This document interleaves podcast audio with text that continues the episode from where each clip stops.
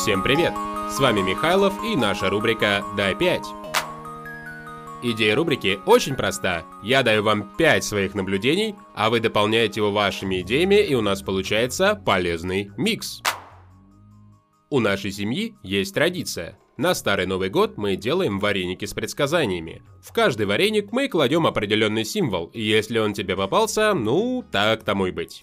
Например, корица к приятному событию, пуговица – обновите гардероб. И мое любимое – сыр к удаче. И мне подумалось начать год с небольшого предсказания. Заменим вареники на 5 мировых трендов и понадкусываем каждый, чтобы понять, повлияют ли они на рынок обучения в этом году. Достаем сметану, стучим вилками, настраиваемся на волну позитива. Поехали!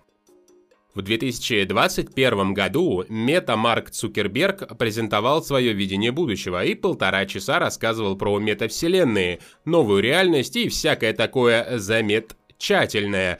И тут все, кто занимался soft skills, резко переупаковались, схватили свой серф, запрыгнули на волну хайпа и пошли учить мета-навыкам.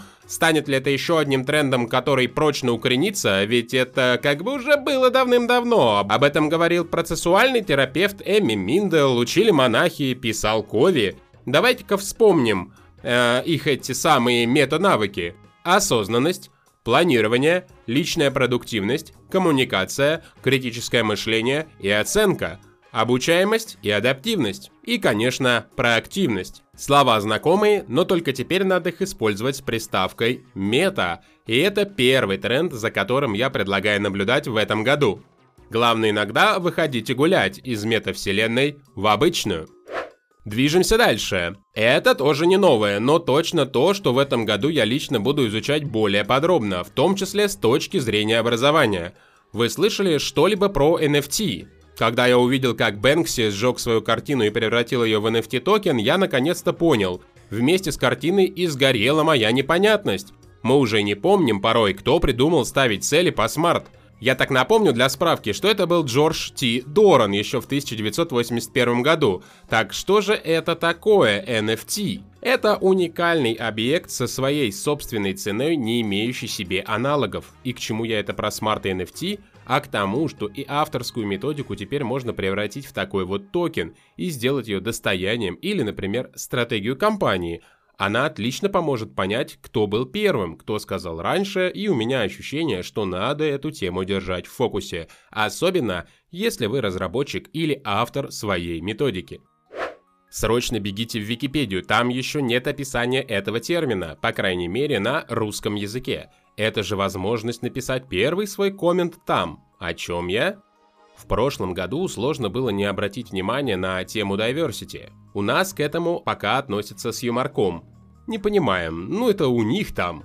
Но, друзья, глобализация на большом танкере уже отправляет прямые поставки diversity. Так давайте вспомним, это вообще что? Короткий анпакинг. Наша сила в разнообразии. Вот, собственно, что это – Ковид показал, что мы можем работать дома, и мы продолжим работать дома. Но все больше людей вокруг меня работают не только в России, но и в других странах, а значит могут сталкиваться с тем, что в нас укоренились некоторые вещи, которые давно уже пора переосмыслить и стереть из памяти. В общем, есть уверенность, что надо внимательнее относиться к этому тренду и следить за собой и окружающим миром. На каждой сессии, которую я проводил, так или иначе я слышал этот термин – были даже сессии, где мы вместе собирались специально, чтобы понять, так что же это такое, что с этим делать и сколько же теперь будет нам это стоить. Как думаете, что это за тренд? Даю подсказку. Три буквы на конце G. Догадались? Если нет, то не буду вас томить. Это ESG-повестка. Если вы еще не слышали, то кратко это Environmental, Social и Governance. Окружающая среда, социальная сфера и корпоративное управление – в рамках экономического форума собрались умные и уважаемые люди и сформулировали показатели устойчивого развития для компаний.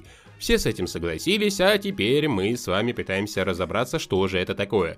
И разбираться мы продолжим. Более того, это будет влиять и на нас с вами. Для примера, использование кучи листов бумаги или маленьких миленьких стикеров можно заменить на электронные инструменты. ESG как-никак. Так что держите это в фокусе и напишите в комменты, если не согласны отказаться от стикеров.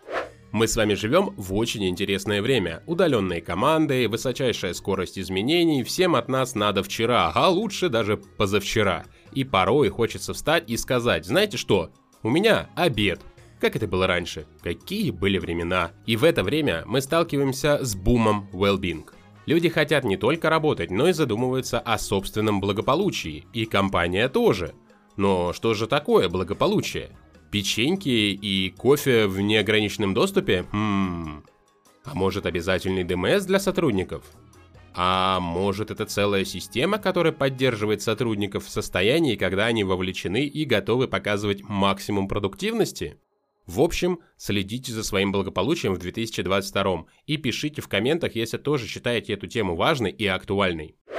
Вот 5 трендов, которые находятся в фокусе моего внимания в 2022 и которые, на мой скромный взгляд, будут влиять на каждого из нас и индустрию обучения в целом. Давайте вспомним. Приставка Meta, NFT, Diversity, ESG и Wellbeing. А влияние каких трендов вам, кажется, мы ощутим в 2022 году? Будем рады почитать и обсудить вместе. Дорогой подписчик, дай 5.